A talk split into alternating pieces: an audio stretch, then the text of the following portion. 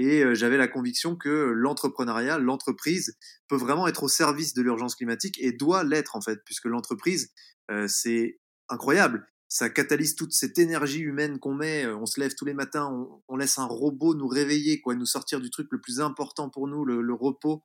Euh, on s'emmerde, on va dans les bouchons. Euh, tout ça pour mettre notre vie au service d'un truc, parce que j'ai regardé l'autre jour, on travaille 100 000 heures par, par vie. Donc tu travailles 100 000 heures de ta vie, il y a 100 000 heures que tu mets au service d'un truc.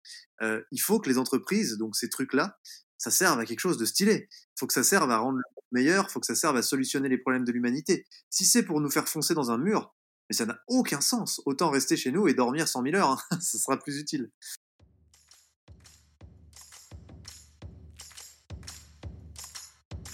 Bienvenue sur Comment t'as fait, le podcast de ceux qui veulent comprendre concrètement comment les autres ont fait. Je m'appelle Julien Hatton, je suis cofondateur de l'agence de communication BuzzNative et je vous propose de partir ensemble à la rencontre d'entrepreneurs et dirigeants passionnés et passionnants, pas toujours dans la lumière, mais qui font pourtant rayonner leur structure et leurs équipes. À ces profils au parcours non linéaire, audacieux ou encore atypiques, je n'ai qu'une seule envie, leur poser la question comment t'as fait? Si vous aussi auditeur, vous rêvez de découvrir les coulisses et le quotidien de nos invités, que vous soyez entrepreneur averti, débutant ou en devenir, abonnez-vous et embarquez avec moi chaque semaine pour des épisodes d'une heure qui vous feront gagner des années d'expérience. C'est parti Bonjour chère auditrice, chers auditeurs. Aujourd'hui pour ce nouvel épisode de la saison 2 du podcast, j'ai le plaisir d'accueillir Arthur Aubeuf, cofondateur chez Time for the Planet. Salut Arthur Salut alors Arthur, je dois dire que ton histoire m'intrigue. Euh, à 27 ans, tu as déjà été fondateur de plusieurs entreprises, tu en as même vendu, tu as été influenceur et tu as évolué donc dans le marketing d'influence. Et aujourd'hui, tu es l'un des six cofondateurs de Time for the Planet, un mouvement, une entreprise à but non lucratif qui investit dans d'autres entreprises luttant contre le dérèglement climatique. Dans cet épisode, tu nous expliqueras tout cela, ton parcours et aussi ce qu'est Time for the Planet en détail, comment ça marche, quel est le modèle et où est-ce que vous voulez embarquer les plus de déjà 3000 associés? Ce que je propose aujourd'hui pour cet épisode qui s'annonce passionnant, c'est de revenir sur ton parcours et ce nouveau projet en trois grands chapitres. Le premier, c'est bah, comment tu as fait toi déjà personnellement pour entreprendre dès tes 17 ans, avoir créé, géré et vendu des boîtes pour te lancer ensuite dix ans après dans la création de Time for the Planet? Ensuite, on évoquera comment tu as fait avec tes associés pour que le projet engage autant de personnes après seulement quelques mois d'activité. Et puis enfin, on élargira un petit peu le sujet pour parler de, cette fameuse ambition que vous avez posée, donc de collecter un milliard d'euros pour financer 100 entreprises et comment vous voyez l'avenir. Ok pour toi? C'est très bien, je suis chaud. Allez, chaud, on est parti. Euh, bah déjà, alors avant de te poser euh, les premières questions, est-ce que tu peux nous présenter rapidement Time for the Planet, ce que c'est et quelques chiffres? Oui, avec plaisir. Donc Time for the Planet, c'est un mouvement qui déploie 100 innovations à l'échelle mondiale pour lutter contre le dérèglement climatique et que chacun peut rejoindre. Alors on a trois euh, spécificités. La première, c'est que ça appartient à tout le monde. Donc les gens viennent investir dans Time for the Planet pour coposséder Time for the Planet. C'est pas un don. Et chacun peut s'emparer de cet objet pour le faire grandir à son tour, avec son temps, son expérience et son argent. Donc c'est vraiment quelque chose qui a vocation à grandir, à s'autoporter grâce à des milliers de personnes. La deuxième chose, c'est que toutes les innovations qu'on déploie, on les met en open source. Donc ça veut dire qu'on permet à n'importe qui partout ailleurs sur la planète de s'en emparer également, donc gratuitement, de les copier-coller, de créer son activité économique à partir de ces innovations sans contrainte.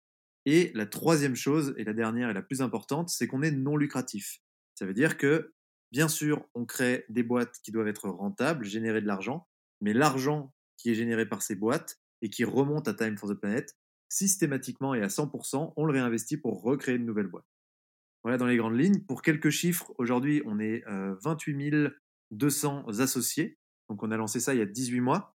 Donc on a une, belle traction. Euh, on a levé un peu plus de 5,5 millions d'euros euh, officiellement au compteur et euh, plus de 8 millions d'euros d'engagement, donc d'engagement signé. on a plus d'un million d'euros levés par mois maintenant, donc on commence à être un joli crowdfunding. Et puis bah écoute, on a reçu plus de 550 dossiers d'innovation. On a investi dans deux innovations et on projette d'investir dans pas mal d'autres dans les prochains mois. Voilà un peu dans les, dans les grandes lignes. Écoute, euh, merci pour ces explications. Un beau projet et, ça donne envie tu vois, de, de, comprendre plus en détail euh, effectivement tout votre, votre modèle et votre fonctionnement. Alors, on y viendra justement un petit peu plus tard dans, la, dans, dans, l'interview. déjà, moi, j'ai pour habitude de commencer par une, une, question. Alors là, elle peut nous paraître peut-être un peu évidente ta réponse, mais Pourquoi Time for the Planet? D'où vient ce nom? Bah, en fait, c'est pas si évident parce que tu vois, à la base, moi, j'étais plutôt pour Time for Humanity parce que euh, planète, tout, tout, va bien. La planète, elle est là pour encore 4 milliards et demi d'années. Elle est là déjà depuis 4 milliards d'années. Elle en a vraiment rien à foutre, la planète, de nous. Euh, ça ira bien pour elle, quoi qu'on fasse. Mais par contre, l'humanité, c'est moins sûr. Et du coup, j'étais plutôt parti pour Time for Humanity. Mais il y a un truc qui est vraiment important, c'est que quand tu dis je m'appelle Time for Humanity, tu pourrais autant donner des cafés à des SDF que faire ce qu'on fait aujourd'hui. Alors que mmh Time for the Planet, n'importe quelle personne de la planète comprend ce que tu fais. anglophone ou pas, française, peu importe. Tout le monde comprend tout de suite, ok, il s'implique dans la lutte contre le dérèglement climatique. Et ça, du coup, ça, ça va de la valeur. voilà. Ouais, effectivement, non, mais c'est une bonne, toi, c'est une bonne remarque parce qu'il y a ce côté effectivement déjà international. Comment tu fais pour être compris partout Et puis il y a cette nuance que tu expliques et c'est vrai que, bah, écoute, elle est intéressante. Alors, est-ce que Time for the Planet, du coup, c'est une marque? Vous l'avez déposée? Ouais, bien sûr, ouais, c'est une marque, ouais. Ok, donc vous avez déposé à l'international. Et mmh comment, comment elle est venue cette idée, tu vois, de, créer cette, cette marque là tu, Alors tu donnais quelques exemples d'engagement finalement pour la planète ou l'humanité, mais comment elle est venue cette idée-là? Elle vient d'où? Alors ça vient d'un peu partout, mais principalement de mes deux associés, Mehdi et Nicolas, qui depuis qu'ils sont étudiants imaginaient un concept de boîte qui permettrait de créer d'autres boîtes pour avoir un impact. Donc à la base, eux, ils voulaient le faire pour le social, euh, parce qu'ils sont fans de Mohamed Younous et, de toutes ces personnes-là. Euh, mais euh, on s'est tous un peu rejoints en apportant notre brique au projet, donc on est six cofondateurs. Euh, moi, pour l'expérience que je peux en apporter, j'avais vraiment cette conviction qu'on peut marier écologie et économie, et surtout qu'il faut le faire si on veut vraiment avoir de l'impact et vraiment trouver des solutions aux gros problèmes qu'on a aujourd'hui. Et j'avais la conviction que l'entrepreneuriat, l'entreprise, peut vraiment être au service de l'urgence climatique et doit l'être en fait, puisque l'entreprise, c'est incroyable. Ça catalyse toute cette énergie humaine qu'on met. On se lève tous les matins, on, laisse un robot nous réveiller, quoi, nous sortir du truc le plus important pour nous, le, repos. on s'emmerde, on va dans les bouchons. tout ça pour mettre notre vie au service d'un truc, parce que j'ai regardé l'autre jour, on travaille 100 000 heures par, par vie. Donc tu travailles 100 000 heures de ta vie, il y a 100 000 heures que tu mets au service d'un truc. il faut que les entreprises, donc ces trucs-là, ça serve à quelque chose de stylé. Il faut que ça mmh serve à rendre meilleur, il faut que ça serve à solutionner les problèmes de l'humanité. Si c'est pour nous faire foncer dans un mur, mais ça n'a aucun sens. Autant rester chez nous et dormir 100 000 heures, hein. ça sera plus utile. tout ça pour dire qu'on s'est un peu rejoints euh, tous avec des briques comme ça qu'on a apportées, euh, et ça a créé Time euh, qui, qui, qui, continue de se développer d'ailleurs. C'est l'intérêt aussi d'être un mouvement, c'est dès qu'on n'a pas les réponses, on a la chance d'avoir plein plein de gens qui peuvent nous apporter des réponses, qui sont meilleurs que nous, qui connaissent des choses. Quoi. Mmh, ok. Et justement, ces associés, tu disais, eux, ils, ont, ils avaient déjà entrepris. Comment vous, et comment vous êtes rencontrés? Alors ouais, ils ont tous entrepris, ils ont tous monté des boîtes, plus ou moins différentes, plus ou moins dans différents secteurs. on s'est rencontrés un peu par effet de réseau tous. On a tous pris un peu conscience de l'ampleur de l'urgence climatique il y a seulement 3, 4, 5 ans maximum. on avait conscience qu'il se passait quelque chose, mais on n'avait pas vraiment réalisé et pris conscience dans nos chairs du problème. Et en fait, on a eu cette prise de conscience en simultané. Euh, moi, par exemple, je connaissais Mehdi parce que j'avais des bureaux, je sous-louais euh, ces bureaux euh, sur Lyon.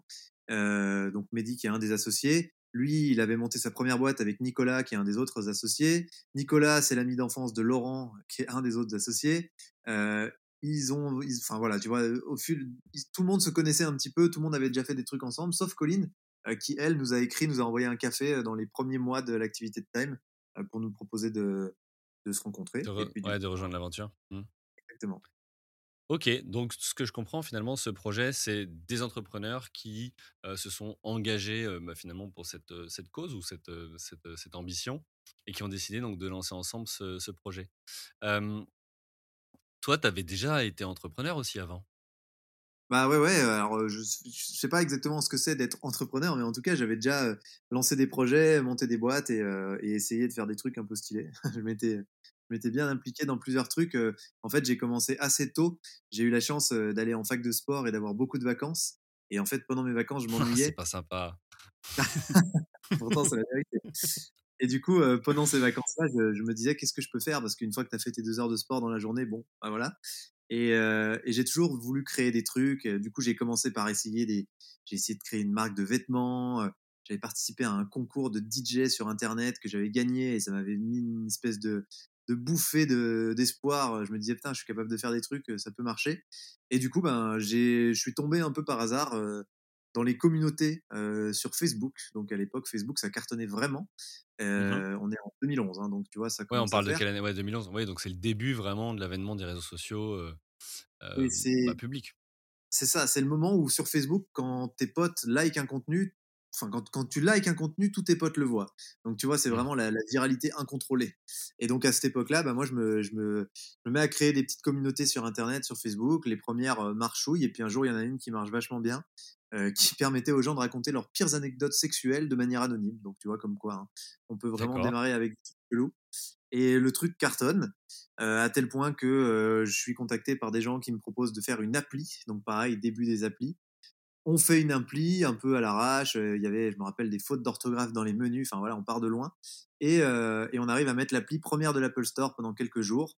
Donc on avait un gros gros trafic.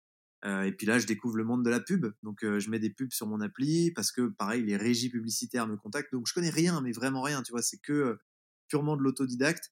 Et ça commence à gagner de l'argent. Donc, il faut créer une structure. Et puis après, je me dis, bon, bah, c'est vachement bien. Du coup, on peut créer des médias en partant d'une communauté sur Internet. Et comme c'est vachement viral, avec des bons concepts, on peut faire des médias à la chaîne. Donc, je me mets à en créer d'autres. Euh, je me mets à faire des partenariats, des deals avec des mecs qui ont déjà des communautés mais qui savent pas les monétiser. Donc on leur fait le média euh, à partir de leur communauté, on rebrand un peu et ça nous permet de faire des trucs sympas. On a fait notamment Rap Punchline, euh, qui est le média numéro un d'actualité sur le rap encore aujourd'hui en France. on a fait des trucs comme Sachez-le, c'était des anecdotes de culture générale. Enfin voilà, il y avait plein de choses. Et donc, après quelques années là-dedans, on avait une douzaine de millions d'abonnés sur l'ensemble de nos médias et on avait pas mal d'applis qui tournaient bien, donc c'était euh, c'était une expérience assez intéressante. Mmh euh, et puis à la suite de ça, j'ai fait une seconde boîte euh, par opportunisme, cette fois-ci dans les services, donc plus le média, c'est plus du tout pareil. le service, c'est donc on a fait du dating, on a fait du jeu, donc du jeu mobile, hein. on a fait du micro événementiel, on avait on avait un service de micro événementiel qui était vraiment le cœur de la boîte qu'on avait monté qui s'appelait Start Corporation. Enfin bon, on s'est pris des bonnes grosses gifles parce qu'en fait, faire du service, c'est très très loin du média. C'est pas juste afficher du contenu. Euh, c'est complètement un autre métier. C'est savoir faire des parcours utilisateurs, comprendre le besoin de l'utilisateur. Enfin voilà, tu dois connaître un peu tout ça. Et donc c'était euh, une aventure euh, extrêmement riche d'apprentissage, un peu différente parce que c'était plus basé sur de la levée de fonds, le modèle un peu startup traditionnel, on va dire, qui a été moins successful que la première. Donc moi j'ai vendu la première boîte à un groupe de dating euh, la deuxième, c'était, euh, je l'ai vendue aussi, mais c'était pas une vente euh, successful. C'était une vente ok, on, sauve les meubles. voilà. Ouais, ok. C'est, ce que j'allais te poser la question, c'est quoi une vente pas successful C'est celle où tu perds pas trop, quoi? Ouais, c'est la vente où tu perds pas déjà, parce que déjà mmh de base, une boîte où tu perds, c'est quand même assez commun. Hein. Et, et c'est bah, pour te dire, en fait, on avait cette appli mobile là qui permettait de faire des rencontres dans le cadre d'activités de, de loisirs en petits groupes. Donc c'était, moi j'ai toujours vu le digital comme une opportunité de créer de la valeur dans la vraie vie. Sinon, je trouvais mmh. ça pas très utile. Et du coup, c'était un peu le leitmotiv du truc. Donc c'était une app qui marchait pas mal, mais il n'y avait pas de modèle économique viable et on se butait pour trouver un modèle économique. Et en fait, c'était un peu le, le, le, cœur de notre boîte, même si on faisait plein d'autres trucs parce qu'on avait un peu appris à monter des applis rapides, à faire des landing pages pour tester des concepts. mais quand on s'est lancé là-dedans, on savait pas faire tout ça encore. Donc on était parti un peu bille en tête en modèle américain avec un truc où on crée une communauté et on se dit on la monétisera après. Très mauvaise idée. Je ne conseille pas de faire ça. D'abord, commencez par vendre, tester des modèles économiques et ensuite vous faites votre communauté et vous serez content. Et bon, là, sur le marché français? On était sur le marché français. On a un peu testé d'autres, mais franchement, c'était sur le marché français qu'on était fort. Je, pouvais m'appuyer un peu sur ce que j'avais comme expérience en, communauté. Donc, on arrivait à générer du trafic, à avoir des utilisateurs. Euh, on a fait, euh, il y a eu des dizaines de milliers euh, d'activités qui ont été organisées grâce à l'appli, donc c'est stylé, tu vois, c'est une belle victoire pour nous. Mais par contre, c'était impossible de monétiser, mais impossible.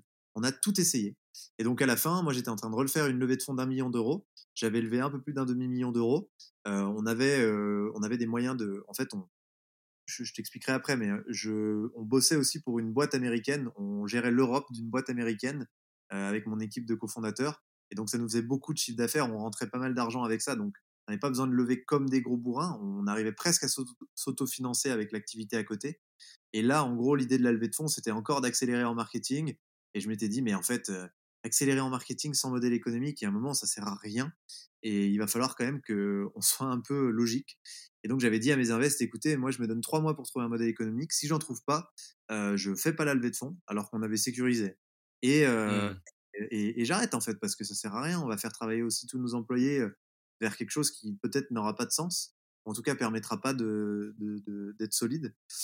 Donc voilà, on n'a pas trouvé de modèle économique suffisamment pérenne et solide et, euh, et j'ai dit ok, on vend la boîte. Donc j'ai vendu la boîte à un groupe belge euh, qui voyait bien l'utilité du produit euh, en B2B parce que bah, le produit était pour le coup extrêmement solide. On avait passé vraiment du temps à, à développer une app qui soit hyper cool avec un beau back office machin.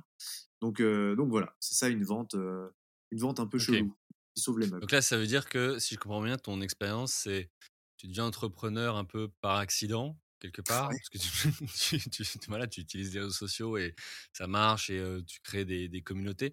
Justement, des communautés, tu peux nous donner un ordre d'idée de volume, de quantité de, de personnes qui te suivaient? Ouais, bah complètement. Euh, bah, Nuit sans folie, par exemple, c'est encore aujourd'hui, vous pouvez le trouver sur Insta, ça doit être 700 et quelques mille abonnés. Euh, c'est 800 000 sur Facebook, donc tu vois, en tout, ça faisait quand même pas mal de monde, parce que c'était Mhm. pas les mêmes communautés Facebook et, euh, et, et Insta. Euh, Punchline, c'est 4 millions de followers, donc c'est quand même assez, assez violent. On avait un truc qui s'appelait Le Meilleur de la Mode, qui avait 2 millions et demi d'abonnés. Euh, Sachez-le, c'était un peu plus petit, c'était 250 000, mais bon, voilà, quoi, tu vois, c'est, en fait, on pouvait pas créer un média à partir d'une communauté en dessous de euh, 150, 200 000 abonnés. Enfin, moi, je considérais que c'était pas suffisamment viable pour que ça Ouais. soit économiquement solide. Euh, donc voilà un peu les ordres d'idées. Quoi. D'accord, ok. Donc, euh, tu deviens entrepreneur par, par accident, comme on dit. Tu vends une première entreprise. Alors, peut-être un peu mieux cette fois, parce que tu disais que cette première vente, elle, elle était un peu plus successful. Pour le coup, oui. Ouais. T'as as des ordres d'idées à nous donner? Tu... Parce que là, t'as quoi? T'as une vingtaine d'années quand tu vends ta première boîte? Non, pas du tout. Je l'ai vendu assez tard, en fait. Je l'ai vendu D'accord. euh, à la fin de l'expérience de la deuxième. En fait, elle tournait toujours hein, pendant que j'avais la deuxième. Donc Ah, en un- parallèle, d'accord. Hmm. j'ai fait plusieurs choses en même temps. Mais quand je l'ai vendu, euh, bah, en ordre d'idée, euh, oui, c'est. Enfin, moi, j'ai touché plusieurs centaines de milliers d'euros personnellement. Donc j'étais quand même jeune et c'était quand même assez incroyable. voilà. Ouais, c'est une belle expérience. Et puis, de, tu vois, quand, surtout quand c'est une de tes. Enfin, quand c'est la première fois que tu vends une entreprise, c'est pareil, je veux dire, tu vois, c'est des sujets, tu maîtrises pas, euh, comment tu fais la valo, euh, euh, comment il faut faire, comment tu te fais. Enfin, voilà, comment tu as géré cette partie-là, parce que c'est vraiment pas simple. Ah, c'est horrible, c'est horrible. Je connaissais rien, je savais pas du tout comment ça se passait. j'ai, en fait, les, la, donc quand un groupe te rachète, t'as un interlocuteur sympa et un interlocuteur méchant. en gros, c'est un peu souvent ça. C'est le good cops, bad cops. Et donc, moi, j'avais un interlocuteur qui était vraiment trop trop cool, avec lequel je m'entendais hyper bien, euh, qui était complètement aligné. Et puis maintenant, c'est un ami, hein, clairement. Et donc, il me dit, bah, ça a toujours été une évidence pour nous de racheter ta boîte. C'était complètement aligné avec ce qu'on fait. On avait besoin de, de communauté dans cette direction-là. Fallait qu'on se renouvelle, qu'on fasse des trucs. Euh, donc lui, super cool, c'est le mec qui t'emmène au resto, machin. Mais en fait, c'est hyper délicat parce que quand tu parles de prix au début, un peu naïvement, le mec il te dit euh, non mais on mettra le prix, tu vois, il te répond ça. Et donc toi, t'es là Hmm, et tu sais pas du tout ce que c'est le prix. Mais c'est tu quoi le prix? C'est l'horreur. Et donc après, bah, t'as l'autre interlocuteur qui lui t'annonce des prix pourraves. Je me rappelle au début, il me dit euh, 200 000 euros, tu vois, hyper sérieux quoi. Et moi j'étais là, oula oula, mais de quoi il me parle On va pas vendre la boîte de 100 000 euros. Et donc tu sais, c'est horrible parce que c'est un peu torturant. Tu, tu, tu sais pas si les mecs ils veulent vraiment mettre de l'argent, tu sais pas combien. Donc tu commences à faire des, des propales et tu dis non, bah moi je vends pas en dessous de ça, c'est mort. C'est genre je Hmm. vendrai pas en dessous de ça. Et si on. C'est pas grave, nous on n'a pas besoin de vendre. Et donc, euh, bah, après, il s'engage dans une espèce de période chelou où les mecs te demandent des news de temps en temps, un peu l'air de rien. Puis après, ils reviennent avec une propale carrément plus élevée, mais c'est toujours pas ce que tu avais dit comme prix. Enfin, tu vois, et donc ça fait un, monde. Et donc, franchement, j'aurais pas pensé la vendre. Je me disais, bon, je vais pas la vendre, ça va pas marcher, ça sert à rien, laisse tomber. J'avais eu deux, trois propales, euh, mais euh, pareil, trop, trop, trop ces trucs-là, un peu de, de, infernales euh, qui durent des mois. Ou...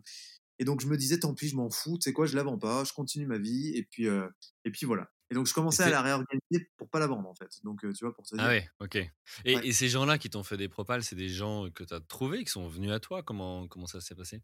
Je les ai trouvés pour le coup parce que euh, à cette époque-là, je, je me disais bon cette boîte-là, en fait, j'avais vachement euh, restructuré la boîte, j'avais quasiment plus d'employés dessus, c'était un truc qui tournait, euh, ça tourne assez facilement, le média, c'était auto-alimenté par les communautés pour la plupart des, des trucs qu'on avait fait, donc euh, c'est assez incroyable aussi, c'est vraiment la force du truc. Donc on était euh, cinq quoi, tu vois, sur sur ça quand quand j'ai commencé à vouloir la vendre.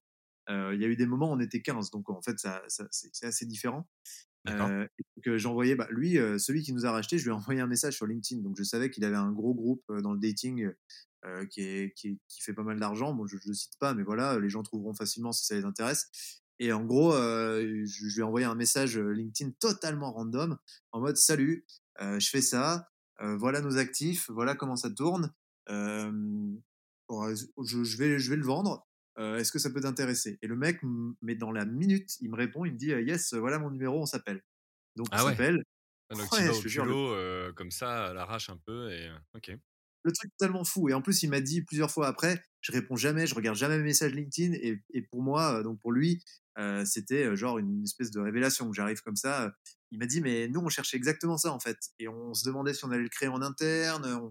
Il me dit, c'est fou, en fait. C'est genre, ça tombe, tu vois, c'est un peu la, la fameuse sérendipité.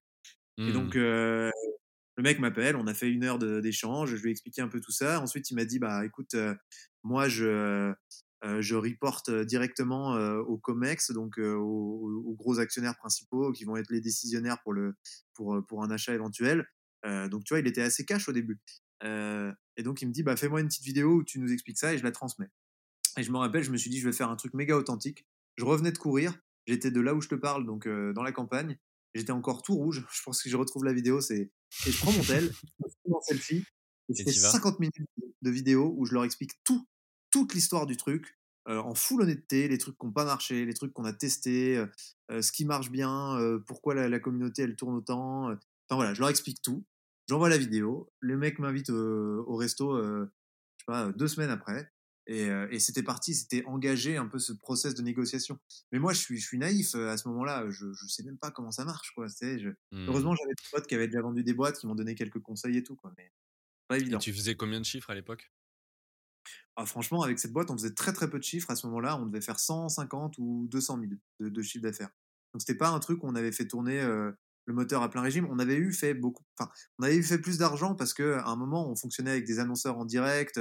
Donc on vendait nos pubs, tu vois, par exemple à Punchline directement à Universal, Sony, machin. Mmh.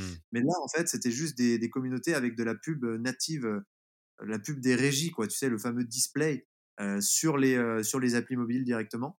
Et moi, à côté, ben, je me butais sur mon autre startup. Donc en fait, c'était un truc qui tournait, mais j'y mettais plus ma vie, quoi. Ouais. Ouais, ouais, bah, c'était aussi finalement indépendant de toi, donc c'était peut-être intéressant pour eux. C'est peut-être pour ça que tu as pu valoriser aussi plus que le chiffre d'affaires. Alors là où j'ai valorisé, c'est qu'en fait, c'est quasiment que de la marge, en fait, cet argent-là. C'était que de la marge. Il y avait, il y avait zéro. enfin, on dépensait très très peu, quoi. Et du coup, c'était c'était le truc qui avait de la valeur. Et en plus, il y avait vraiment des grosses perspectives pour refaire des choses, oui, pour développer mmh. beaucoup plus. Avec leurs moyens à eux, effectivement, si c'était un groupe, ils ah oui. les moyens. On mmh. n'avait pas internationalisé la plupart des communautés, la plupart des trucs. Eux, ils ont racheté principalement pour une communauté. Mais en fait, clairement, oui, il y avait plein plein de trucs à faire et, euh, et en plus, ça vaut de l'argent hein, d'avoir des grosses communautés aujourd'hui euh, actives sur Internet. Par exemple, Nuit sans folie, c'est la communauté numéro un sur la thématique sexo en France. tu vois, c'est la première communauté. Donc c'est ça, ça a de valeur. Quoi. Ok. Ok, donc première expérience entrepreneuriale, tu, tu, vends cette entreprise. En parallèle, tu étais sur la, la startup. Et là, tout à l'heure, tu as parlé pas mal de, de nous, on, de, cofondateurs. sur cette startup-là, comment tu as, fait pour créer le projet et t'associer? Sur la toute première startup ou la deuxième du coup? La deuxième, pas celle que tu as vendue mais pas successful. ah ouais, ok. Alors, bah écoute, c'est assez simple. J'avais un ami d'enfance qui avait envie de faire, qui s'intéressait de plus en plus à ce que je faisais. Il m'avait aidé, il avait fait des designs d'app parce qu'il était designer et je lui ai dit écoute, vas-y, on lance un, un nouveau projet, euh, on s'associe. Euh, mais j'ai fait toutes les erreurs du monde. Hein. Il faudrait 6 heures hein, si on devait raconter tout ça. Euh, c'est évident. On partage des galères, hein, on est là pour ça. Ouais, bah écoute, déjà c'est difficile parce que passer d'une relation d'amitié à une, relation de, de cofondateur, c'est pas forcément smart. ça marche pas très bien. En tout cas, moi, dans mon expérience, c'est pas évident. Alors que mmh l'inverse est beaucoup plus vrai. Passer d'une relation de cofondateur à ami, c'est carrément différent. Euh, on est allé euh, recruter une développeuse, euh, on voulait monter un peu en gamme, entre guillemets, qui avait 36 ans, qui avait été formatrice, qui donnait des cours dans des écoles. Je me disais qu'elle allait, allait, être super, elle allait bien nous aider. ça a été le pire truc que j'ai fait de ma vie. elle était, bon, voilà, elle avait une maladie mentale, en fait, je savais pas. Et donc, ça a été hyper compliqué en termes d'émotions. Il y a eu plein, plein de choses difficiles. Elle a mis énormément de retard dans le projet. Donc après, on s'est entouré avec une agence. On a fait pareil, une erreur on a bossé avec une agence. Là, on était quand même jeunes, hein, c'était vraiment les débuts du truc. pareil, l'agence, ça nous a coûté beaucoup d'argent. pour des résultats qui n'étaient pas du tout à la hauteur. Mais dans toutes ces aventures, et quand tu fais des trucs, en fait, tu rencontres des gens. Et donc, c'est comme ça que j'ai commencé à rencontrer d'autres cofondateurs qui ont rejoint le navire, qui ont même remplacé les premiers au fur et à mesure, et qui, pour le coup, ont été beaucoup plus, m'ont vachement plus aidé ou qui ont beaucoup plus emmené le projet. donc, c'est un peu une espèce de. Moi, l'entrepreneuriat, j'aime bien dire que c'est un peu. Tu te débats dans tous les sens, tu, tu batailles, tu, tu, tu, utilises une énergie folle dans tous les sens, et en fait, il se passe des trucs. Tu fais des rencontres, il y a tout se déclenche, et comme tout n'est qu'humain à la fin, et ben, si tu arrives à mettre l'énergie de plus en plus et à identifier là où il se passe des trucs, en général, tu avances de plus en plus dans le bon sens et ça grandit. Mmh. Ok. Il y en aurait vraiment pour 10 heures. Hein. Franchement, si je devais te partager toutes les galères qu'on a eues, enfin, moi, je me suis pris des couteaux dans le dos de la part d'investisseurs qui m'ont niqué, qui m'ont volé des clients. je me suis pris des couteaux dans le dos de la part de partenaires qui étaient des amis, qui étaient d'autres startups qui bossaient avec nous, avec lesquels on avait des bureaux. on parle de centaines de milliers d'euros. Enfin, voilà. Il y a eu toutes les erreurs du monde, en gros. Si on prend le tableau périodique des erreurs du monde, bah, je les ai toutes faites. Voilà. Mais en fait, euh, c'était le meilleur apprentissage du monde parce que ce qui est cool, c'est que je les ai fait vite. Et du coup, euh, j'ai vraiment appris très très vite. Et surtout, le truc le plus dingue que j'ai vu, c'est que j'ai toujours fonctionné à la confiance. J'ai fait confiance aux gens à 100%. Euh, mmh et j'avance encore comme ça aujourd'hui. Et en fait, c'est le meilleur hack du monde parce que les mecs qui veulent te niquer, ils te niquent très très vite. Et en fait, du coup, comme tu sais qu'ils t'ont niqué, c'est bon, paf, tu les dégages et t'avances. Tu passes à autre chose. Mmh. Et les mecs fiables, eh ben, tu restes avec eux, tu, tu renforces le lien. Et en fait, ça te permet de, de monter d'une marche à l'autre à chaque fois de plus en plus vite. Euh, c'est vraiment une, c'est un bon hack, mais faut être résilient parce que tu te prends des grandes gifles. voilà. Ouais, bah c'est, c'est l'ascenseur émotionnel de, de l'entrepreneur, tu vois, où dans la même journée, il peut y avoir des choses qui se passent très bien et d'autres, d'autres un peu moins.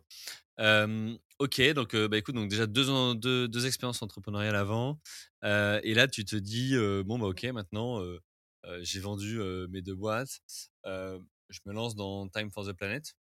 Mmh. T'es dans quel contexte ou moment de vie à ce moment-là? Alors en fait, je t'ai pas raconté une petite expérience intéressante qui fait pour comprendre ça. C'est que entre temps, ce qui nous permettait de financer notamment la deuxième boîte, c'est un réseau social américain qui s'appelle Thriller, qui est un concurrent de TikTok aux États-Unis et qui avait été racheté par un entrepreneur successful de là-bas qui avait vendu sa boîte plusieurs centaines de millions d'euros.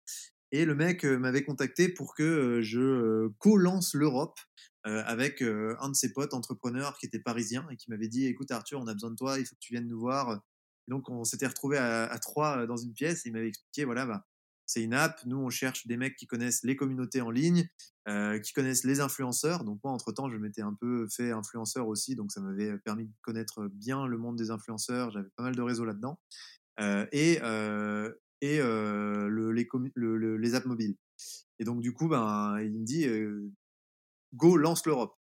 Et nous, on était assez, assez fous, assez vaillants à cette époque. Donc, on s'est dit, allez, c'est un bon challenge, on va le faire en parallèle. Ça va nous permettre de financer notre boîte et on va apprendre. Et en fait, on a énormément appris. C'était complètement fou.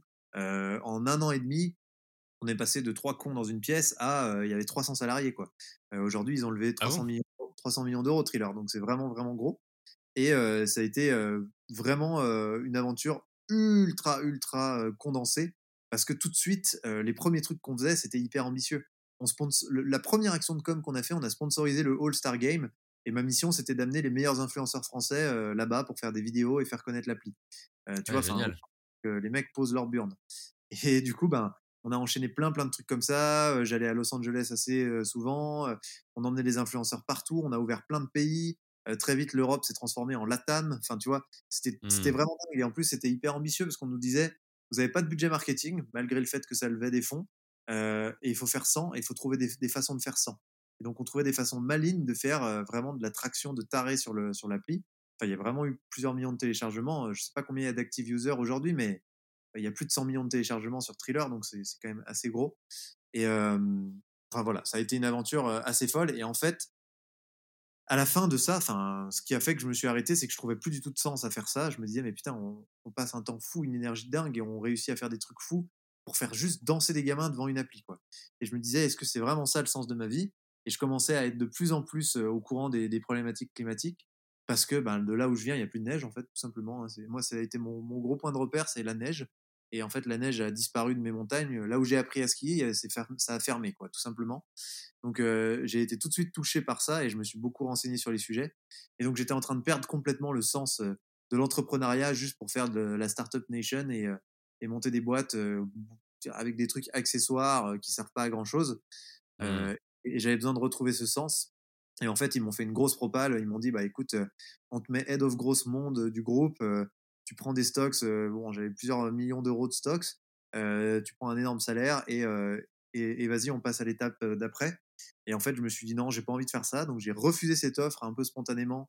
Et je me suis dit que c'était vraiment qu'il fallait que je me réaligne pour avoir refusé cette offre sans réfléchir.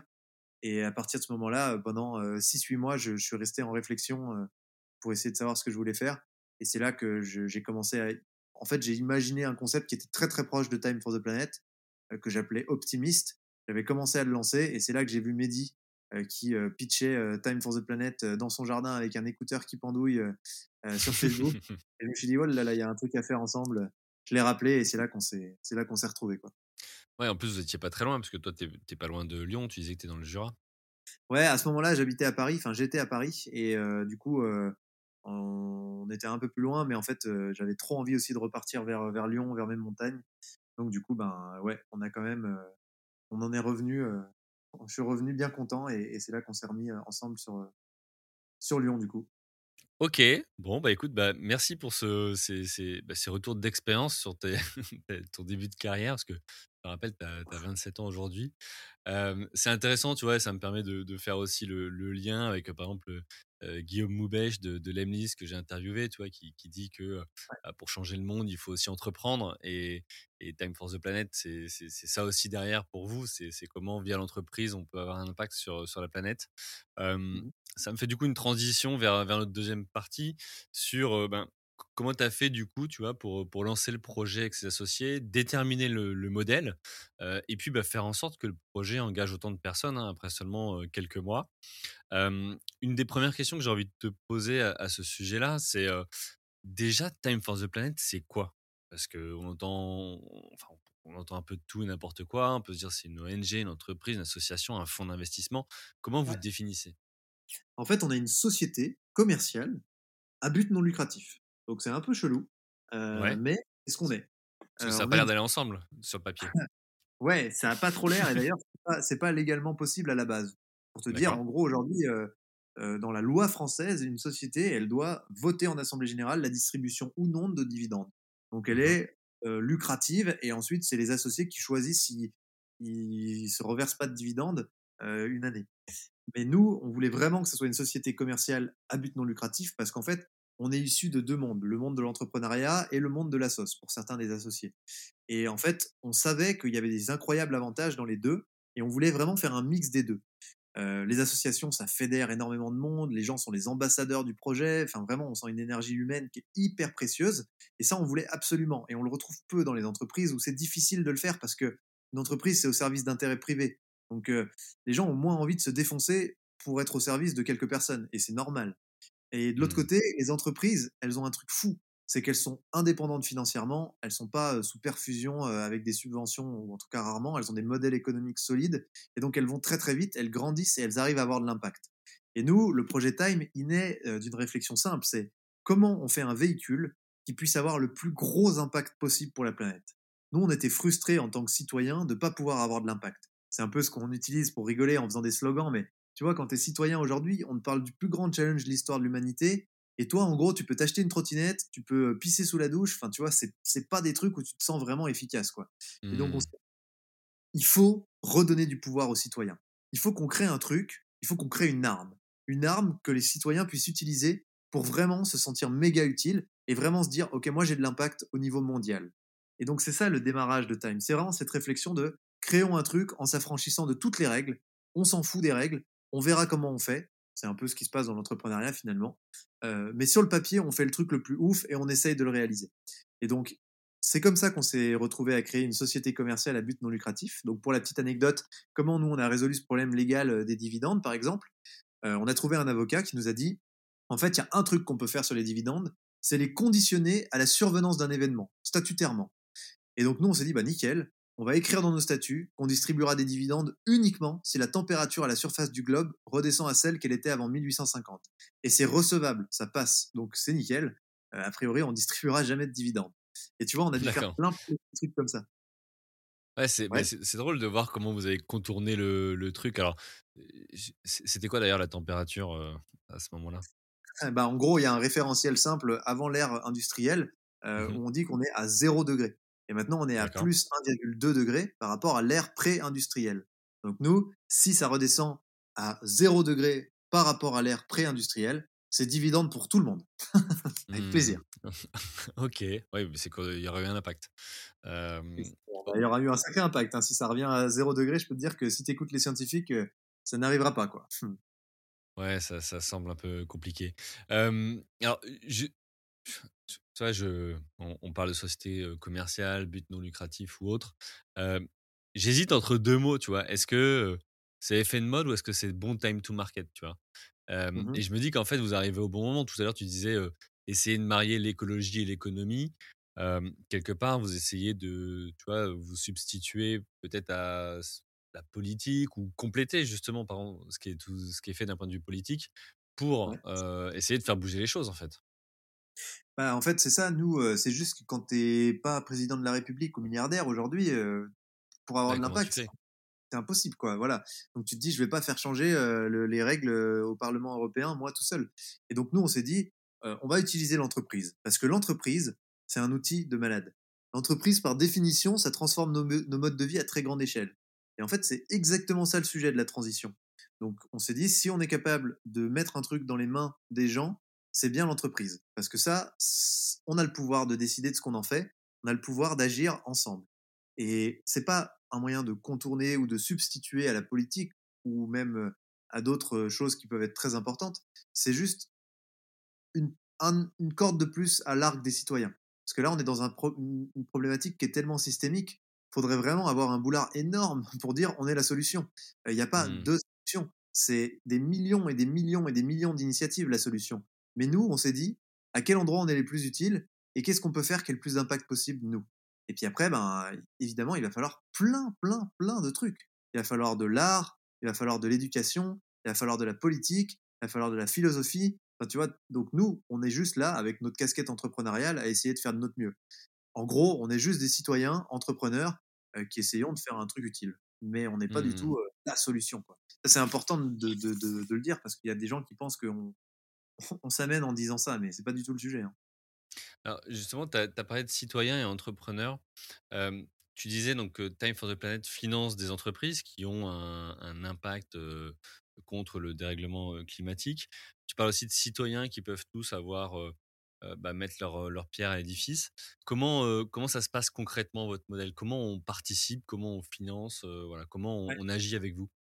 Ok, très simple. En gros, tu viens sur notre site, tu fais trois minutes de, formulaire et tu deviens copropriétaire, donc légalement, actionnaire de Time for the Planet. Donc tu signes ton bon de souscription d'action et ça y est, tu fais partie de l'aventure, tu fais partie de la société.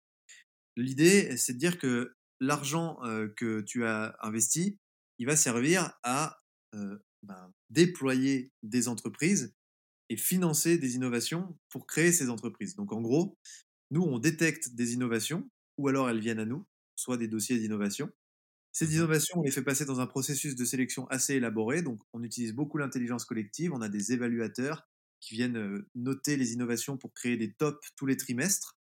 Ensuite, on réunit un comité scientifique qu'on est allé recruter, qui sont des gens bénévoles, mais qui sont des gens dans les meilleurs labos, le CNRS, le CEA, Negawatt, enfin voilà, il y en a dans, dans, plein de trucs, ils sont 14, vous pouvez les trouver sur notre site.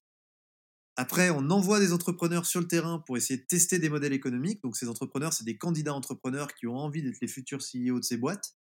Ils vont vraiment au contact des clients, ils vont vraiment s'assurer qu'il y a un réel marché. Et enfin, une fois que c'est fait, on fait voter l'ensemble des associés actionnaires, donc tous ces gens qui ont mis de l'argent, en leur proposant les projets qui ont réussi à franchir les trois premières étapes et en leur disant, bah écoutez, euh, là on va débloquer 3 millions d'euros, c'est ce qu'on a fait cet été par exemple. Euh, on va les investir sur deux projets à vos télécommandes. Donc ça se passe comme ça, et en fait, les actionnaires sont vraiment au cœur du truc. Une fois que tu as investi de l'argent, donc ça t'a pris quelques minutes, c'est tout ce que tu avais à faire, mais après, tu as accès aux assemblées générales, donc au plus haut niveau décision. Donc tu vois tout l'argent qui est investi, où est-ce qu'il est investi, pourquoi il est investi, tu vois qui vote quoi et comment. tu vois, du coup, ben, les entreprises, tu vois défiler toutes les, les innovations. Tu vois évidemment les CEO des entreprises qui sont créées, donc qui te reportent, qui t'amènent les avancées pas à pas. Là, typiquement, on fait une, présentation vendredi du CEO de la toute première boîte qu'on a créée et qui va expliquer aux actionnaires où il en est, ce qu'il fait. Donc même si tu as mis 1 euro, tu fais partie du plus haut niveau de décision. Et ça, c'est génial pour la transparence. Parce que si on a dépensé 1,90€ dans un ticket de métro, eh ben, les gens, ils peuvent le savoir. Et ça, c'est super important pour nous parce que ben, on a tellement euh, été bullshité, on a tellement pris de greenwashing, on a tellement euh, cru aux solutions miracles, et nous les premiers, hein, que ben, tout le monde est méfiant en fait. Et c'est très bien mmh. la méfiance parce que ça tire euh, vers le haut. Ça oblige les organisations à être de plus en plus transparentes. Et nous, on s'est dit, bah, il faut être au max de la transparence. Et le max de la transparence, ça veut dire que tout le monde a accès au plus haut niveau de décision. Donc tout le monde devient directement actionnaire. C'est comme ça, c'est comme ça qu'on a fait ce choix-là. Ok. Et ouais, donc ça paraît assez simple finalement d'y accéder et de, et de s'engager. Et tu disais à partir d'un euro, c'est-à-dire qu'on peut mettre le montant qu'on veut en fait. Bien sûr, ouais, il y a des gens aujourd'hui qui, mettent 2 millions d'euros. Hein, clairement, il y a des entreprises qui le font. Et il y a des gens, il y a plein de gens qui mettent 1 euro juste pour voir, en fait. Souvent, quand ils mettent 1 euro, ils se disent Je veux voir, je veux comprendre ce que c'est que ce truc, je veux m'assurer que c'est safe. Donc, comme ça, ils voient de l'intérieur. Et une fois qu'ils sont à l'intérieur, ils remettent de l'argent. C'est souvent ce qui se passe. Mmh. Justement, là, tu as parlé de, méfiance et là, tu as dit voir et c'est safe ou autre effectivement, parfois, pour y, pour y avoir tu vois, certaines critiques ou questions autour du, projet? Est-ce que c'est une arnaque? Est-ce que c'est un système de Ponzi ou autre? Mmh Qu'est-ce que vous répondez tu vois, à ça et qu'est-ce que, qu'est-ce que vous avez comme, comme information à partager? Bah, on répond, venez nous challenger pour améliorer la sécurité de tout ça. Si vous avez des défiants, enfin si vous avez des peurs ou si vous avez des craintes, on a un conseil de surveillance qui est élu par les actionnaires. Donc nous, on fait même pas partie des actionnaires, hein, pour se dire à quel point on est, on a essayé d'être le plus euh, de vraiment montrer aux gens à quel point le truc est, carré. Et en fait, c'est aussi l'intérêt du mouvement. C'est que tout le monde peut nous aider à toujours renforcer le truc. Et le conseil de surveillance, sa mission principale, c'est de renforcer tous ces aspects.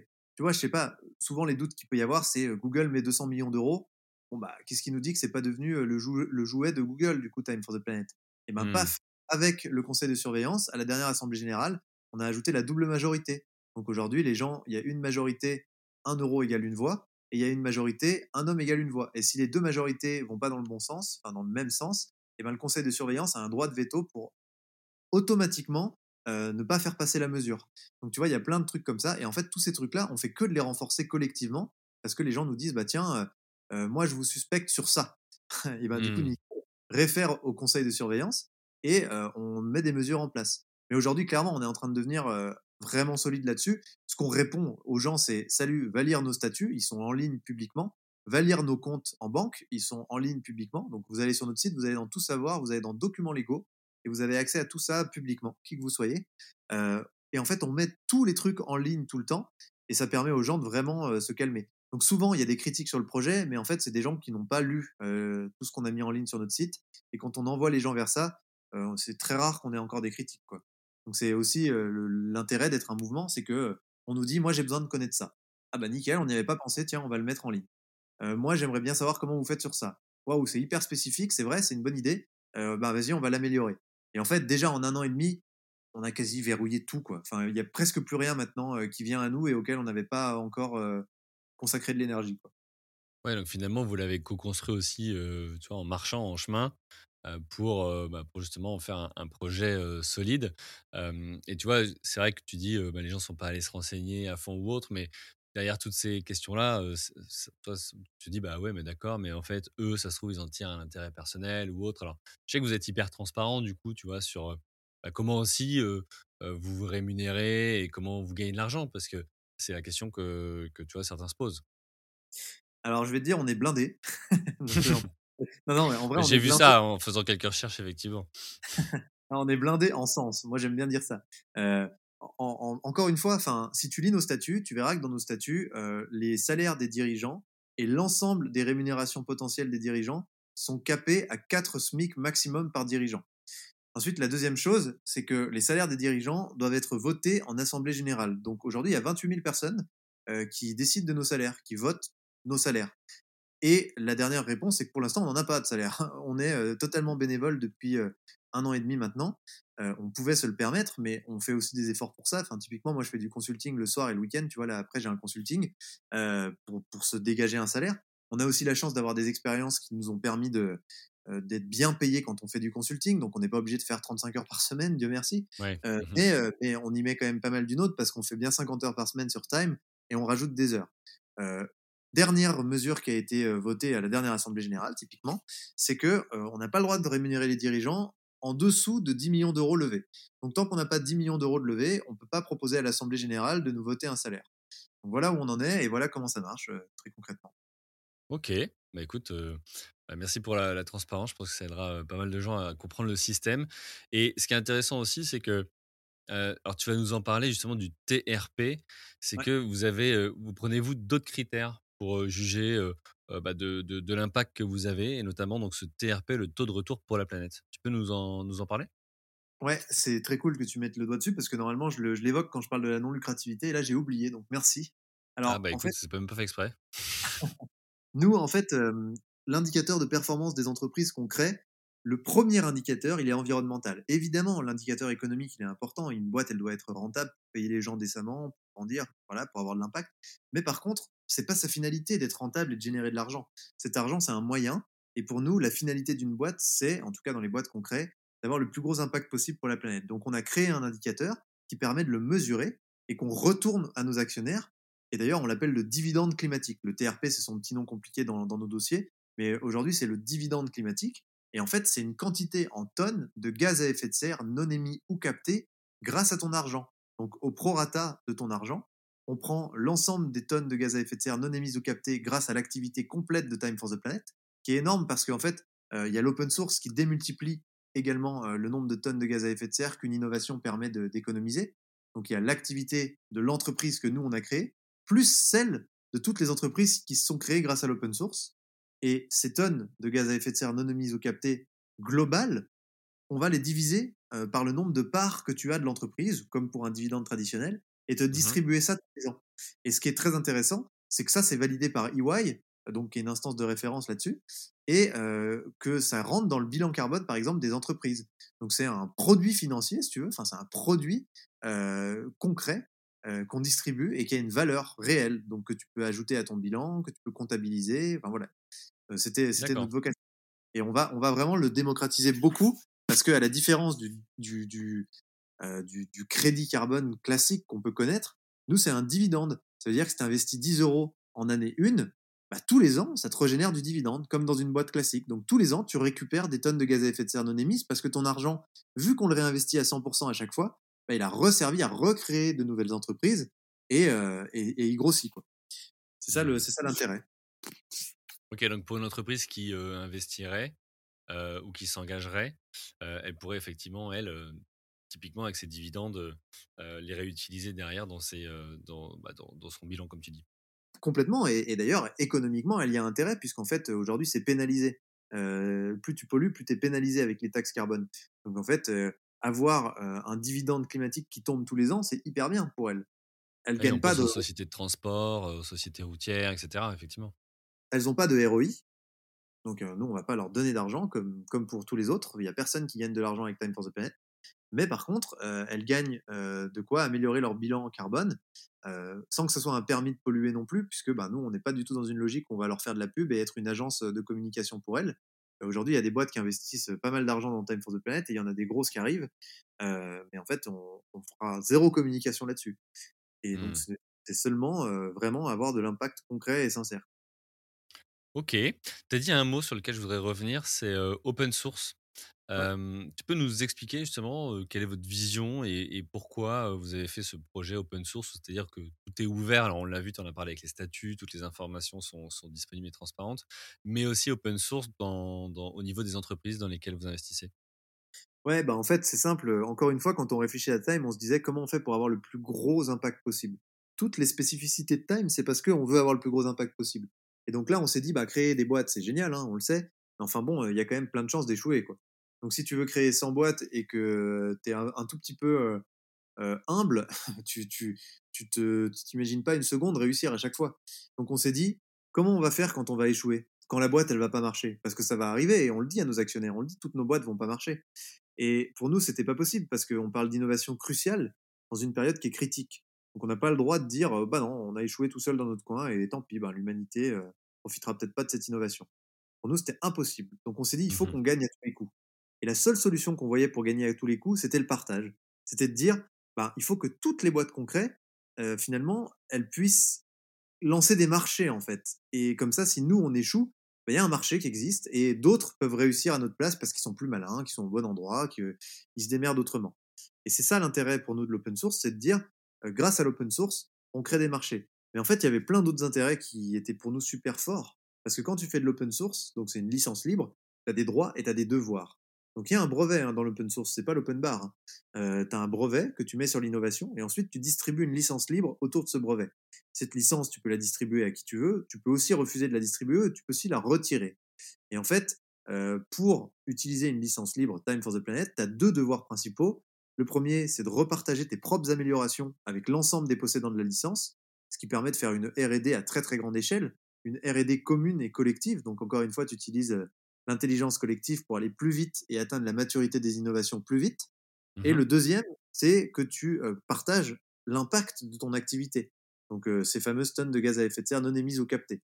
Et tu es obligé, donc c'est pas nous qui allons le mesurer, on n'est pas experts pour mesurer ça, mais par contre il y a des instances tierces euh, qui savent mesurer ça, et euh, tu es obligé de te faire auditer par ces instances tierces quand nous on le demande pour, euh, pour reporter à Time for the Planet de ton, de ton impact en fait. D'accord. OK, bah, écoute, très clair. Alors tu l'as dit tout à l'heure justement, heu, Time Time for the Planet, tu vois, heu, vous êtes déjà à 30 000 associés. Bientôt, comment, co ouais, j'espère que quand on on diffusera, ce sera le cas. Je vous le souhaite. Comment, hem, tu as fait, tu vois, pour, faire connaître le projet? Aujourd'hui, on entend beaucoup parler de vous, vous avez pas encore, réellement fait de campagne publicitaire, payante ou autre. Comment tu as Non. fait pour, pour, donner autant de visibilité au projet? Bah écoute, tout commence avec une conférence, hein, et en fait, je pense que ce qui marche quand tu fais un projet, ça j'ai mis du temps à l'apprendre, mais c'est aussi un truc que j'ai appris avec les communautés, c'est juste d'avoir un why, une croyance commune, sincère, euh, dans laquelle les gens se reconnaissent. Et donc c'est comme ça Mmh que tu crées une communauté. C'est que tu as une croyance que les gens partagent et tu as un plan d'action avec un objectif pour, euh, pour que cette croyance devienne réalité. Donc nous, on a tout construit en réfléchissant bien à ces sujets-là. On a une ambition très claire, rassembler un milliard d'euros, créer 100 entreprises. Euh, la croyance qu'on a et que, qui relie les actionnaires de Time for the Planet, c'est que l'entrepreneuriat et l'entreprise doivent être au service d'une cause, et dans notre cas, de l'urgence climatique. Et une fois que tu as fait ça, bah, les gens sont en prédisposition pour être les ambassadeurs de ton projet. Parce qu'ils ont envie que cette croyance, elle existe et qu'elle se réalise, puisqu'ils la partagent avec toi. Et donc, ils ont envie de se sentir utiles, ils ont envie de s'impliquer. Et la petite recette et le petit secret de sauce, c'est justement d'enlever la case cupidité du cerveau des nôtres déjà, et de ceux de tous les parties prenants, pour que ça soit pas au service d'intérêts privés, et que ça puisse pas être dévié ou détourné par justement des intérêts privés. Une fois que tu as fait ça, ben, les gens ont envie de s'impliquer et en plus ils savent qu'ils euh, vont s'impliquer dans une bonne direction et qu'ils le font pour les bonnes raisons et pas pour servir quelqu'un ou quelque chose en particulier. Et là, le but c'est de leur donner toutes les armes pour pouvoir être les meilleurs ambassadeurs possibles. Et nous, c'est ce qu'on fait au quotidien. Donc leur créer du contenu au maximum, faire des vidéos souvent, leur demander de l'aide, leur expliquer comment ils peuvent aider, comment ils peuvent avoir de l'impact. Moi, je fais très souvent des petits tutos où je leur propose de partager des trucs. On fait souvent des opérations collectives sur les réseaux sociaux. Donc euh, tous ensemble, on publie un même contenu euh, sur une même journée. Et quand tu as 5 ou 10 000 mecs qui postent en même temps, bah, ça ramène pas mal de visibilité. Et en fait, tout ne fonctionne que grâce au fait qu'on est de plus en plus nombreux. Et plus on est Mmh. nombreux, plus on peut grossir. Donc c'est vraiment, ça repose énormément sur l'intelligence collective Time for the Planet. Mmh. Ouais, donc quand tu t'engages après, c'est-à-dire que sur votre plateforme, heu, je sais pas, vous avez peut-être, peu importe les outils derrière, si c'est des emails ou une plateforme ou un Slack ou ce que vous voulez, vous êtes en contact et vous animez finalement cette, communauté de gens qui se sont engagés. Déjà entre vous pour après donner de la visibilité en externe? Complètement, on le fait, euh, on le fait le plus qu'on peut. On a euh, 5000 associés entre guillemets bénévoles qui viennent sur euh, notre euh, notre Discord qu'on appelle la galaxie de l'action. Donc c'est un endroit où les gens peuvent venir aider Time for the Planet à grandir en répondant à des besoins de Time for the Planet. Euh, et en fait, ils sont organisés par planète, donc on ne prend pas de drogue, hein, on reste juste dans la sémantique. donc ces planètes, c'est des viviers de gens qui ont une compétence ou une caractéristique commune. Donc tu as la planète Italie, tu as la planète grosse hacker, tu as la planète, enfin voilà, tu en as plein, plein, plein. Et eux, euh, ils remontent des besoins de Time for the Planet. Ah bah putain, il y a un truc juridiquement, c'est pas assez solide. Tu vois, ce que tu disais par exemple tout à l'heure, ben, c'est merdique. Bon bah nous, on a une planète avocat, bah, les mecs, ils vont plancher dessus et ils vont faire une proposition au conseil de surveillance pour renforcer le truc. Euh, bon, bah, on va passer international. Ben, Aujourd'hui, notre site, il a été traduit dans quasiment toutes les langues du monde par une communauté de bénévoles. On n'a rien fait, hein, clairement. Mais c'est juste organisé comme ça. Et ils aident à grandir Time for the Planet tous les jours avec des actions. Donc ça, c'est assez fascinant. Mais après, ceux qui mettent juste de l'argent et qui veulent juste mettre de l'argent, bah, aucun problème. Ça représente l'immense majorité des actionnaires. C'est déjà énorme, tu vois. Et il n'y a pas mmh. d'engagement particulier quand, es, quand tu rejoins Time. Euh, le seul engagement, c'est juste d'avoir mis au moins un euro. Et après, tu, selon ton curseur et ton envie de te sentir utile, bah, tu participes plus ou moins au projet. Et tu vois, ce qu'on voit, et ce qui est intéressant, ça fait écho à ce que tu disais, c'est que souvent, les gens, ils mettent six mois à rejoindre Time for the Planet parce qu'ils nous regardent de loin. Ils sont un peu, un peu suspicieux, puis après, ils découvrent nos documents, ils vont lire un peu plus le site, ils se renseignent, ils participent à une session de questions-réponses qu'on anime, et là, ils se disent, OK, j'y vais. Une fois qu'ils y sont allés, ils passent encore six mois où euh, ils se disent, bon, allez, qu'est-ce que je peux faire d'un peu plus? Bon, bah, je vais commencer à en parler autour de moi. Je vais commencer à faire les premiers trucs d'ambassadeur traditionnels, donc partager sur LinkedIn que j'ai rejoint, mettre un petit mail à une dizaine de mes contacts avec la brochure de Time. Et puis finalement, à la fin, ils rentrent dans cette galaxie de l'action. Donc si tu veux, il y a un espèce de parcours que les gens suivent où mmh. c'est le parcours de la confiance un peu, tu vois? Et c'est normal. Donc c'est cool. C'est intéressant que tu aies pu, tu vois, observer ça et puis nous, nous, le partager parce que c'est vrai que votre, votre projet, tu vois, il est innovant et, et, et ceux qui voudraient le, bah, le rejoindre pourraient se poser tout un tas de questions. au contraire, tu as aussi, tu vois, tous ceux qui sont déjà engagés depuis longtemps, intimement convaincus, qui sont peut-être d'ailleurs les, les, locomotives, tu vois, du, du, projet aussi avec vous et, et comme cette, toi, cet associé qui vous dit, bah tiens, j'aimerais bien prendre un café avec vous et, et discuter de, de, la suite. Je parlais aussi, tu vois, tout à l'heure de, de time to market. Pourquoi? Parce que bah je pense que on le sait tous depuis longtemps que bah, il faut qu'on fasse quelque chose, qu'on change quelque chose. mais là, ça, on le voit depuis plusieurs mois, années. Ça a vraiment pris une, grande ampleur et, je pense que vous y contribuez et c'est en ça aussi que c'est hyper intéressant pour bah, pour tout le monde parce que bah, que ce soit en mettant un euro, en, relayant ou en investissant avec son entreprise ou en créant une entreprise, on peut tous en fait faire avancer la chose. en fait, le, meilleur truc pour rebondir juste là-dessus, c'est que je trouve que vraiment il y a un truc qui se passe et qui est génial et, j'espère qu'on y contribue. C'est que l'écologie, ça devient juste normal en fait. c'est pas une rubrique dans un média, c'est pas un mec, un mec qui est spécialisé dans une entreprise. C'est juste tout le monde et en fait c'est normal. C'est c'est même pas que c'est trendy, c'est que c'est normal, c'est que c'est genre un truc, c'est inévitable. Et du coup, ça fait une grosse diff par rapport à la perception qu'il y avait avant de ouais, c'est un truc dont 5% de la population doit s'occuper. Non, là, c'est tout le monde. Voilà. c'est, ça fait partie de tout, en fait. Tous les aspects du monde, de la vie, doivent être tournés vers ça. C'est, ça, c'est un énorme virage. Donc, forcément, mmh. tout le monde se rend compte qu'il a un rôle à jouer là-dedans, beaucoup plus que jamais, quoi. Mmh.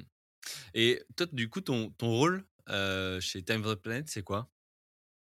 Alors moi, mon rôle, il est assez simple, en tout cas je le définis comme ça, c'est de faire en sorte qu'on atteigne un million d'associés actionnaires dans le futur. Je ne sais pas si ça sera uniquement moi qui permettrait d'atteindre ça, mais en tout cas, c'est ma, ma vision. Et donc, je fais deux choses très principalement. La première, c'est euh, faire en sorte qu'il euh, y ait du contenu qui soit tout le temps accessible, qu'il y ait des posts tous les jours sur les réseaux sociaux, euh, qu'on ait une énorme interaction avec la communauté, que la communauté grandisse, qu'un maximum de gens nous connaissent, entendent parler de nous. Donc euh, je fais euh, réaliser plein de vidéos, je réalise moi-même des vidéos, je fais des tutos pour les associés pour qu'ils soient capables justement de porter le message, d'être les meilleurs ambassadeurs possibles. je monte des partenariats avec d'autres boîtes, enfin voilà, je me démerde pour qu'on se fasse connaître. Et la deuxième chose, c'est que je traduis les avancées de Time for the Planet en contenu marketing euh, qui puisse nous permettre encore une fois de grandir plus vite.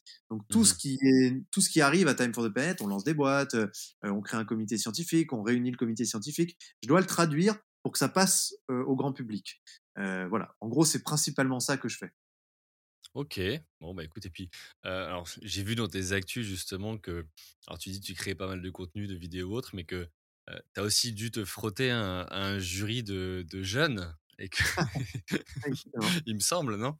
Ouais, ouais, tout à fait. C'était assez incroyable. Alors, dit comme ça, c'est chelou. Mais en gros, je me suis fait challenger, comme on dit, euh, sur Combini, qui m'avait invité euh, par trois jeunes, en fait, de 10, 13 et 16 ans, qui mmh euh, me posaient des questions, mais méga pertinentes, mais du genre vraiment hardcore, quoi. Et je me demandais vraiment si c'était pas orchestré, et en fait, c'était pas orchestré, ils étaient spontanés, les mecs. Et tu vois, ils, avaient. En fait, les jeunes, c'est incroyable, ils ont vraiment. C'est un peu comme les vieux qui disent Ah, mais vous, vous êtes nés avec le digital, tu vois? Bah, eux, ils sont mmh. nés avec l'urgence environnementale. Et en fait, du coup, tous ces sujets-là, ils les maîtrisent, ils les connaissent, ils n'ont pas de déni par rapport à ça ils les remettent pas en question euh, et ils ont compris plein de trucs, tu vois? Genre Lola, là, la petite, elle avait 10 ans et elle me disait euh, oui, mais les voitures électriques, c'est bien beau, mais enfin bon, euh, ça pollue quand même. tu sais, t'as une gamine de 10 ans qui te dit ça, quoi. T'as des gens de 60 ans qui n'ont pas compris ça. Et ben franchement, c'était incroyable. C'était, j'ai adoré. Enfin, on a bien rigolé, mais je faisais pas le malin. Hein. Franchement, je faisais pas du tout le malin. Et du coup, ça veut aussi dire que vous avez peut-être un, un, rôle à jouer en termes d'éducation ou en termes, tu vois, auprès justement de ces, de ces nouveaux publics ou pas du tout? Vous voyez pas comme ça? Non, nous, on est vraiment que sur l'action avec Time. En fait, tout ce qu'on fait, ça doit être pour tourner vers l'action parce qu'on est très mmh. entrepreneurial. Il y a des gens qui le font un million de fois mieux, un million de fois mieux que nous. Euh, par exemple, que du climat. Ou... En fait, il y a énormément d'initiatives pour euh, vulgariser. Euh, il y a énormément de gens qui en parlent et c'est génial. Nous, on est complètement complémentaires aux lanceurs d'alerte et à tout ça parce qu'une fois que les gens ont compris le problème, ben, on leur propose une solution, parmi d'autres, encore une fois. Mais du coup, euh, c'est pas trop notre politique. Par contre, euh, tu vois, on va quand même aller interviewer des gens parce qu'on pense que la réflexion peut vraiment permettre d'orienter l'action. Et donc, c'est important d'inviter les gens à la réflexion pour euh, que leur action soit la plus cohérente possible, la plus sincère possible et qu'ils comprennent bien ce qu'ils font quand ils essaient d'agir. Mais c'est pas notre rôle d'aller vraiment avoir juste une facette médiatique. Quoi. Mmh. comme on est une communauté, ben, on touche du monde, donc autant en profiter pour faire aussi des contenus et, parler avec les, acteurs de, notre monde et, faire en sorte que la communauté progresse en même temps que nous. Mais c'est pas notre vision d'être de transformer le monde de l'éducation, par exemple.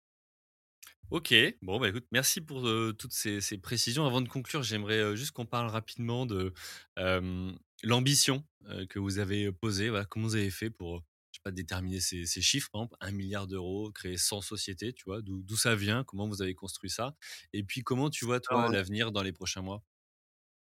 Ok, bah écoute, on était totalement bourrés. non, je c'est vrai, ça aurait pu, hein. En vrai, c'est vrai, d'ailleurs, il y a une partie de vrai là-dedans, mais la légende ne le dit pas.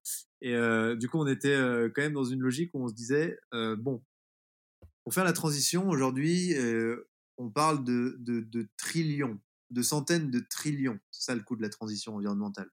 Mmh euh, nous, notre, le truc qu'on a envie de faire, c'est un, euh, ben, défoncer le max de gaz à effet de serre possible. Voilà, on se lève pour ça le matin. Et deux, euh, montrer qu'il est possible d'entreprendre au service de l'urgence climatique et que ça peut marcher en fait. Qu'un autre modèle d'entreprise peut marcher. Qu'un modèle d'entreprise qui est désintéressé, qui est tourné vraiment vers l'impact et qui est dans la logique de partage à très grande échelle d'intelligence collective, ça peut marcher. On ne sait pas si ça va marcher, hein, c'est un pari qu'on se lance, tous ensemble. Mais en tout cas, on a envie de montrer que ça peut marcher. Et donc on s'est dit, si on le montre avec 5 boîtes et, 20 euh, millions d'euros, ça ne sera pas un truc que les gens vont regarder. Ce ne sera pas un mmh truc inspiré ou qui va permettre à d'autres gens de dire, ah bah si, quand même, c'est pas mal. Euh, donc il fallait qu'on le fasse avec une suffisamment grande ambition pour dire, regardez, il y a d'autres modèles possibles. Mais un milliard, c'est une goutte d'eau, c'est rien du tout, tu changes rien avec un milliard tu peux avoir de l'impact, évidemment, et nous, on, compte bien en avoir beaucoup.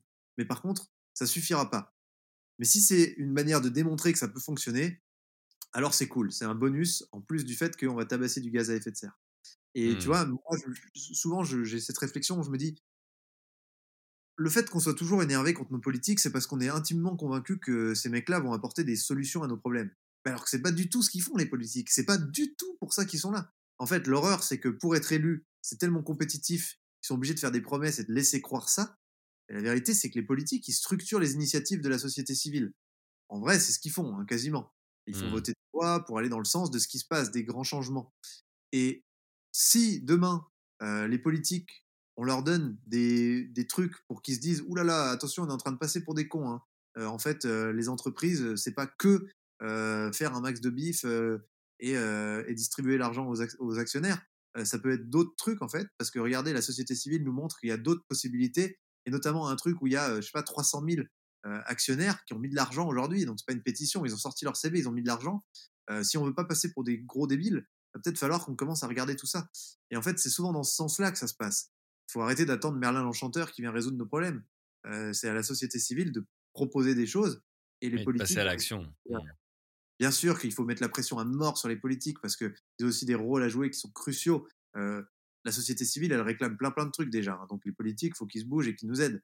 Mais ce que je veux dire, c'est que si on est capable de montrer des choses, de, de, montrer des exemples de choses auxquelles on croit, nous citoyens, et de les faire concrètement, bah, à un moment, ça sera difficile de nous ignorer. quoi. Mmh. Ok. Vous êtes déjà en contact avec eux peut-être ou vous avez déjà tenté des approches? Ouais, carrément. On a plein de personnalités politiques qui nous écrivent. On en a même qui sont mmh. actionnaires. En fait, il y en a plein. on a rencontré Nicolas Hulot, qui est plus une personnalité active politiquement. Mais hier, il y a Axel Lemaire qui est devenu associé de Time for the Planet, qui a mis un post sur les réseaux qui m'a fait marrer, tu iras voir. mais en fait, nous, on est totalement apolitique. On est affilié à aucun parti politique. On veut jamais être affilié à aucun parti politique. Ça fait partie des trucs sur lesquels les gens ont justement pas mal insister et essayer de renforcer nos, notre, nos statuts et, la façon dont on fonctionne. Mais par contre, on accueille avec grand plaisir n'importe quelle personne. Donc des personnalités politiques sont les bienvenues dans Time for the Planet. On avait rencontré Barbara Pompili. Bon, bah voilà, on lui a demandé si elle pouvait nous aider sur certaines choses. on le fait, quoi. Il n'y a pas de problème. Tout le monde est le bienvenu dans Time. Nous, on a des. Mmh. C'est ça qui est cool. C'est qu'on a des, des pro-nucléaires, des anti-nucléaires, on a la CGT, on a le MEDEF, on a. en fait, on, s'en fout. Tout le monde est ici pour agir avec une croyance commune, peu importe les débats et les différences qu'on peut avoir sur d'autres sujets, on est ici pour agir avec un objectif très clair. Et c'est ça qui est cool, c'est que ça nous permet d'être tous ensemble. Merci Arthur pour bah, toutes ces précisions, pour ce partage de ton expérience qui est riche. Voilà, déjà, même pas encore 30 ans. C'était, bah, écoute, hyper intéressant, inspirant et puis aussi ben, transparent. Donc, je te remercie pour, pour toutes ces infos. pour tous ceux du coup qui voudraient te retrouver, bah, j'imagine qu'il suffit de se rendre sur le site internet, donc time-planet.fr. ceux qui voudraient rentrer en... Pardon? J'ai dit .com, malheureux, pas .fr. Ah, .com, ok. Bah, je sais pas, moi j'étais persuadé d'avoir vu un .fr, tu vois.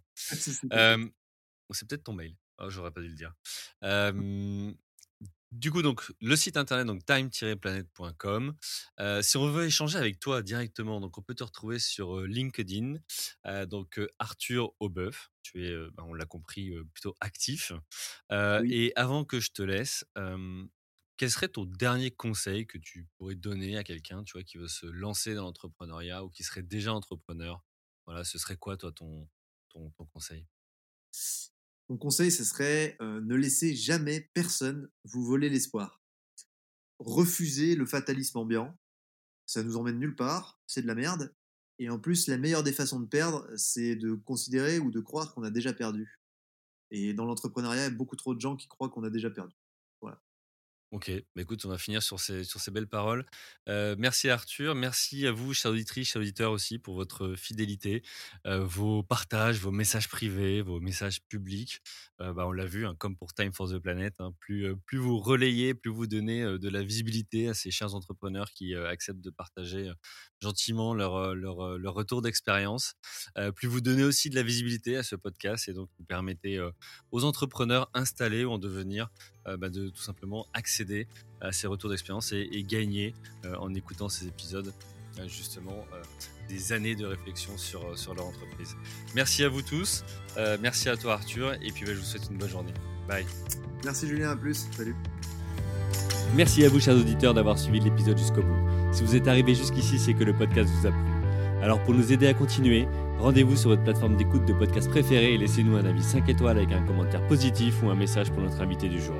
Parlez du podcast autour de vous, c'est le meilleur moyen de nous aider à vous proposer du contenu de qualité. C'en est fini pour aujourd'hui, un grand merci à vous et à la semaine prochaine.